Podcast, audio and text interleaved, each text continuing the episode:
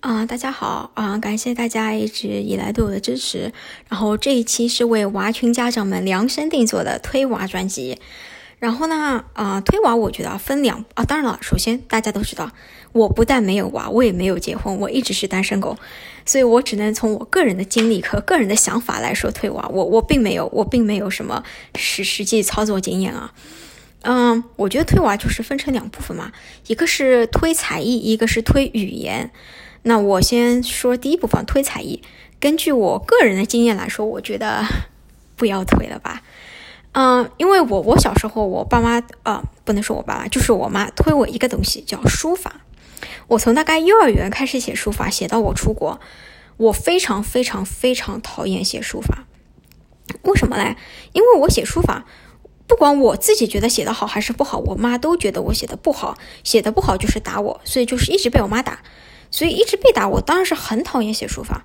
而且写书法另外一个很不好的事情呢，就是说我每次都是要去老师家上那个书法课嘛。然后我家是啊住在市区的，然后我老师家是住在龙华。这龙华就是我不是上海的朋友，反正我我也不知道怎么跟你们形容。就是龙华现在呢算是一个比较近，就是怎么讲，就是。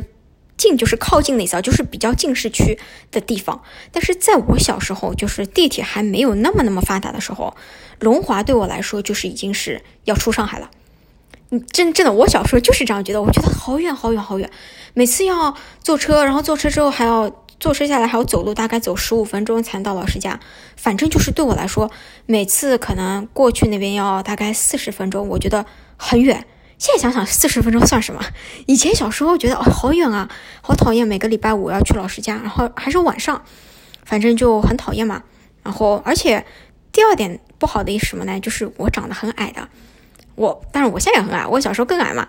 长得矮嘛，你就不能坐在那边写书法。我老师以前呢是推崇你要站着写书法的，所以就是上上他的那个课，大概是上两个小时左右，我就在那边站两个小时要写书法。那我也觉得。很不喜欢，而且呢，就是不，而且以前书法还有个这这个东西叫考级，知道吧？真的不止钢琴什么，不止钢琴、小提琴有琴有考级啊，书法也有考级的。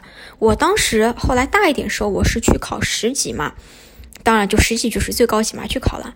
然后第一次十级没考过，就是他给我搞到九级，他我就没有十级嘛，然后还有第二次再去考，然后第二次总算是过十级了，但是。我觉得这整个体验非常的不好，因为我觉得毫无意义。我觉得书法考了十级又怎么样？我小时候就这样，我就考了十级又怎么样？我觉得书法又首先不能当饭吃，第二我对它一点兴趣都没有。我觉得为什么我妈要逼我写一个好像一点都没有用的东西？然后我小时候喜欢的是什么呢？我喜欢的是画画。我小时候其实也也上过好好多年的画画的课，就学素，一开始就是学那种什么啊油笔画，然后之后再学素描之类的嘛。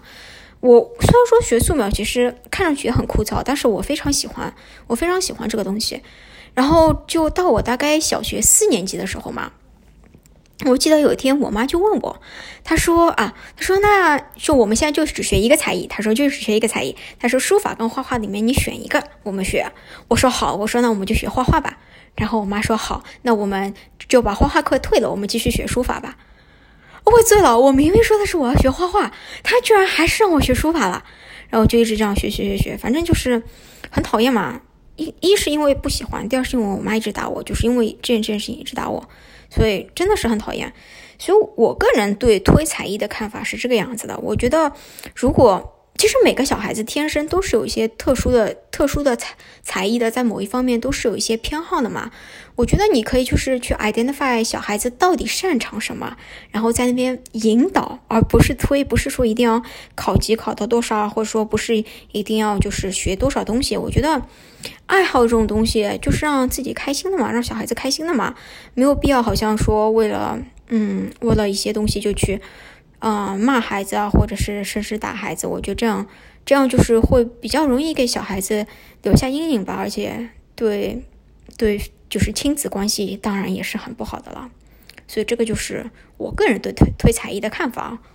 然后接下来推语言嘛，推语言嘛，那我我自己大家也知道，我自己现在是英文老师，我是教英文的，然后我也教拉丁文跟意大利语。然后我个人觉得，我个人啊，如果将来我有孩子的话，我首推上海话。我我知道，我首推肯定是推上海话的。首先有有几个原因啊，第一第一个原因就是我我对我对上海文化，我对我自己作为上海人感到非常非常的骄傲，我也非常热爱上海。那我当然是非常希望把这个方言文化给传承下去的，尤其是现在啊。很多什么推广普通话，导致现在很多其实不管是上海，就是其他地区的人都不会说自己小孩子都不会说自己的方言了。我觉得非常可惜。我觉得真的，我觉得真的是方言，我觉得是一个非常非常有有意思而且非常丰富的文化。我是非常希望它可以传承下去的。这是第一个，就是自己比较嗯，这第一个原因吧。然后第二个原因当然是因为。就是实际是，我觉得也是有一个比较实际的原因的，是这个样子的。我我不希望我将来老了之后，我孩子听不懂我讲话。那为什么会这样说呢？是这个样子。我的外婆呢，她是宁波人，就是上上海人有很多很多以前都是就是啊，就是宁波人嘛。然后我外婆她大概十多岁时候就从宁波到上海了，然后就一直在上海，所以平时呢，她讲的基本上就是上海话。然后但问题是呢，到她大概。呃，七十末，然后到八十初那个年龄的时候，他老年他就得了老人痴呆症。然后老人痴呆症有两种，一种呢就是那种就是非常安静的那种，就是就是坐在坐在那边，然后也不发声音，这种比较呆滞的这种。但是我外婆不是这种，我外婆是那种很吵很吵很吵闹的那种，就是就是老人痴呆嘛，就是他把自己什么东西都忘记了嘛，就是就好像。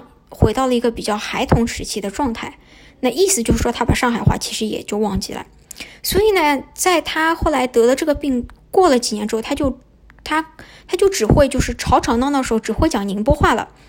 那幸好嘞，幸好呢，有一点幸好就是宁波话跟上海话还是比比较相近的啦，所以说虽然说也不能百分之一百听懂，而且。就当然了，他当时语言能力也比较退化，他也不会讲什么很很高深的东西了。所以说，大多数时候他讲的话，我我爸妈啊，然后啊不是我爸妈，就是我妈，然后我的舅舅们什么都是听得懂他在讲什么的。所以这个呢就比较好，因为宁波话跟上海话比较近嘛。但是我想啊，我想要是我将来如果我不推上海话的话。那我小孩子，那我我将来小孩估计就是 A B C 嘛。那那我将来小孩子，等我到老年时代的时候，都都不知道我在说什么。哎，哪怕我说我要把遗产都给他们，他们都听不懂。那我觉得这就很不好。所以我觉得，如果个人觉得，我觉得如果你是那种就是从，啊，怎么讲，就是啊，方言跟普通话不是那么接近的地方的人，然后你从小的时候又是讲方言长大的，我觉得你可以考虑推一推。就比如说，比如说你是什么广东人啊，或者是什么，嗯，四川人，或者是温州人，好温啊，福建人，温温州话，温州话真的是，我觉得江浙沪的人也听不懂。对我觉得，我觉得这个你可以考虑一下，可以小孩子不需要会说啊，但是你要你要让他听得懂，我觉得这样就可能比较好。然后第二个我要说的跟语言有关的一个事情呢，就是语言其实也跟个人的 identity 当然是息息相关的了，我觉得。啊，我我每次都说，我说我自己是上海小师妹，因为我的确是生在上海的，我爸妈，我爸妈也是生在上海的，所以的确是上海人。但是呢，另外另外一层意思说呢，我也其实也是广东人。但是你看，你你们从来没听到过我说我整天说自己是广东小师妹的，广东人其实也不算小师妹。我你你你从来没有听到过我说这种话，对吧？为什么呢？因为我。我自己虽然说对自己是广东人这个身份也比较认同，而且我吃饭就是就是粤就是就是粤菜这个口味，但是我为什么一直不说呢？因为我小时候备受打压。那我哪一我哪一边是广东人呢？就是半个广东人嘛。哪一边是广东人呢？就是我爸爸这边是广东人。嗯，怎么怎么是广东人呢？是这个样子，就我的爷爷，我的爷爷是香港人，然后他就是到上海去读的大学。然后嘛，就是政治觉悟不高啊，就是比较反应比较迟钝，他就一直滞留在上海了，就也也也没回去了，回回不去了，知道吧？就是因为历史原因回不去了。然后就跟我奶奶，然后我奶奶也是广东人，就结婚，然后就一直待都在上海了。所以呢，我爸爸那边就是我爸爸，然后跟我的娘娘，然后跟我爷爷奶奶讲话，从小都是讲广东话的。所以我广东话是听得懂的，而且不但听得懂，我其实是会讲的。但为什么我不讲呢？就是因为我每次要开口讲的时候，就是在我还没有开口的时候啊，我。我的父母，包括我的娘娘，他们就会说：“哎呦，他肯定不会讲，肯定讲超级烂。”然后什么，就是就是假广东人，这个那个，就是我还没有开口了，就开始把我一顿贬低。那那我想算了了，那就不讲了了。你觉得我讲不好就不讲了。所以说我在我父母面前其实是不讲广东话的，我家里就只讲上海话的。但是其实后来我出国了之后，嗯，到新加坡嘛，新加坡其实有很多香港移民，然后很多呃老老人家都是广东人嘛。所以说我当时就是见到他们之后，然后他们说，他们说这是你祖籍哪里的？啊，我我祖籍是广东顺德的嘛，顺德很多就是侨乡嘛，侨乡很多很多人都在国外嘛。然后我就说啊，我是那边的。然后他们说啊，那大家说几句广东话。就是那个时候我跟他们讲了之后，才发现我广东话其实讲的是很好的，只是就是不讲，就是心理心理作用嘛，不想讲嘛。所以，就我自己在国外的确是，如果遇到广东人，我是会跟他们讲广东话的。就因为，因为当然，人家陌生也不会莫名其妙去贬低你嘛。所以说，所以说就是这个样子啊。然后第二个原因，为什么我会开始就是慢慢的出了国之后，我会慢慢开始讲广东话呢？是有另外一个原因，是这个样子，就是我以前不是我教会啊，每年大概在新加坡的时候，我教会每年九月份的时候会有个布道会啊，就是。传教的东西啦，然后，嗯，我就是我们教会会啊，在布道会之前会去邀请附近的居民参加嘛。然后我教会所在那个地区呢，它就是附近的就是老人家，是个比较老年化的社区，它附近老人家特别多。然后你你们知道，就新加坡，新加坡很多老人家以前就是福建啊、广东，然后海南那边的移民嘛。然后有一次，嗯，我就敲一个老人家的门嘛，我说：“哎呀，我们是附近教会的，有这个活动，你要不要来参加？要不要来听一下？”然后那个老人家，他他其实是听不懂，是听不懂普通话的，他就只会讲广东话嘛。然后他用广东话敲回答我，他说：“哦，他说不要，他说他说我不是很想去。”我说：“哦，我说那那也无所谓了。”那我说：“那那你不想去，我不可能逼他去了，对吧？”那我说无所谓，但是呢。但是因为我是用广东话回答他的嘛，他就很开心。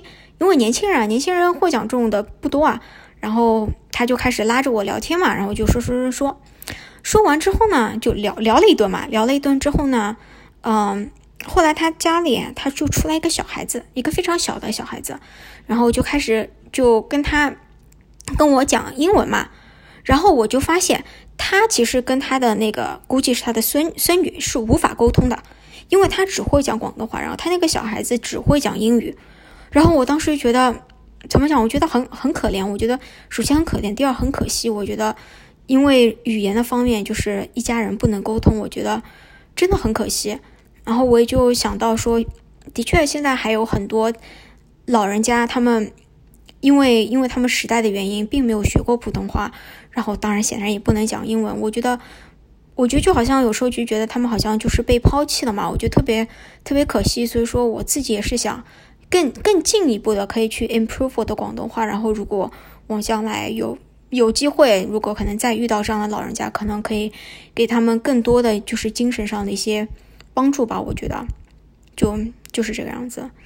然后啊，我这这当然了，我我刚才说只是我自己对于语言的一些的看法，然后。我觉得，所以如果要推语言的话，当然是先要推，啊，如果有方言的话，先推个方言，然后再推一起推中文嘛。其实两个都是比较相近的嘛，再推中文。然后如果还有能力的话，我个人啊，我个人其实还是很建议学拉丁文的。我知道很多就是很多家长会想学，就是让小孩子学啊西班牙语嘛，因为觉得好像这边这边就是 Latino 很多嘛，但是。但是其实你看啊，就是你在学校里、在社会上会碰到的那些，就是就是拉丁语啊，都是会讲英文的呀。你你公司里不可能不不可能有一个拉丁语不会讲英文吧？然后你学校里学学校里，如果你是啊同学啊什么，如果是拉丁语的，都是会讲英文的嘛。那不会讲英文的那种嘛，就是啊可能就是啊做一些其他的那些蓝领工作的。但是这些就是你在生活上其实。并不怎么需要接触这些人啊，不真的接触的不是特别多，所以我觉得好像学西班牙语就是为了好像所谓的跟他们沟通，我觉得这个有点占，不是特别站得住脚，我觉得。而且怎么讲？我觉得学学一门语言要学到能跟别人非常非常好的深度交流是很困难的。所以我觉得，嗯，西班牙语也没有什么特别大的优势。我个人觉得，我个人是这样觉得。所以跟这样看来，我我我觉得跟法语啊、德语其实区别并不是很大。那为什么我将来如果我有孩子推完上海话、推完中文，我啊，然后我肯定还要推个广东话，然后如果再有余力的话，那我肯定是要推推拉丁文的。为什么呢？我觉得拉丁文的确是能培养一个人的逻辑思维的能力，包括对英语的语法，然后嗯，对他的啊，对整一个西方的历史、一个文化，它都都可以给你有一个非常。好，怎么讲？可以打一个非常好的基础。我觉得，我觉得这个还是非常有用的一门语言。我觉得，嗯，如果如果就是有有余力的话，有余力的话，我觉得，我觉得可以考虑一下。我个人是这样觉得。好吧，今天就说到这里了。我觉得我今天好像说的有点多。然后，嗯，我下一期呢就会。那我今天讲的是我自己的 perspective，对吧？然后我下一期就会找一个我觉得中文非常非常非常非常好的 A P C 小朋友来跟我们分享一下他自己学中文的经历，就是这个样子。啊，也非常感谢大家的收听，然后我们下次再见可以拜拜。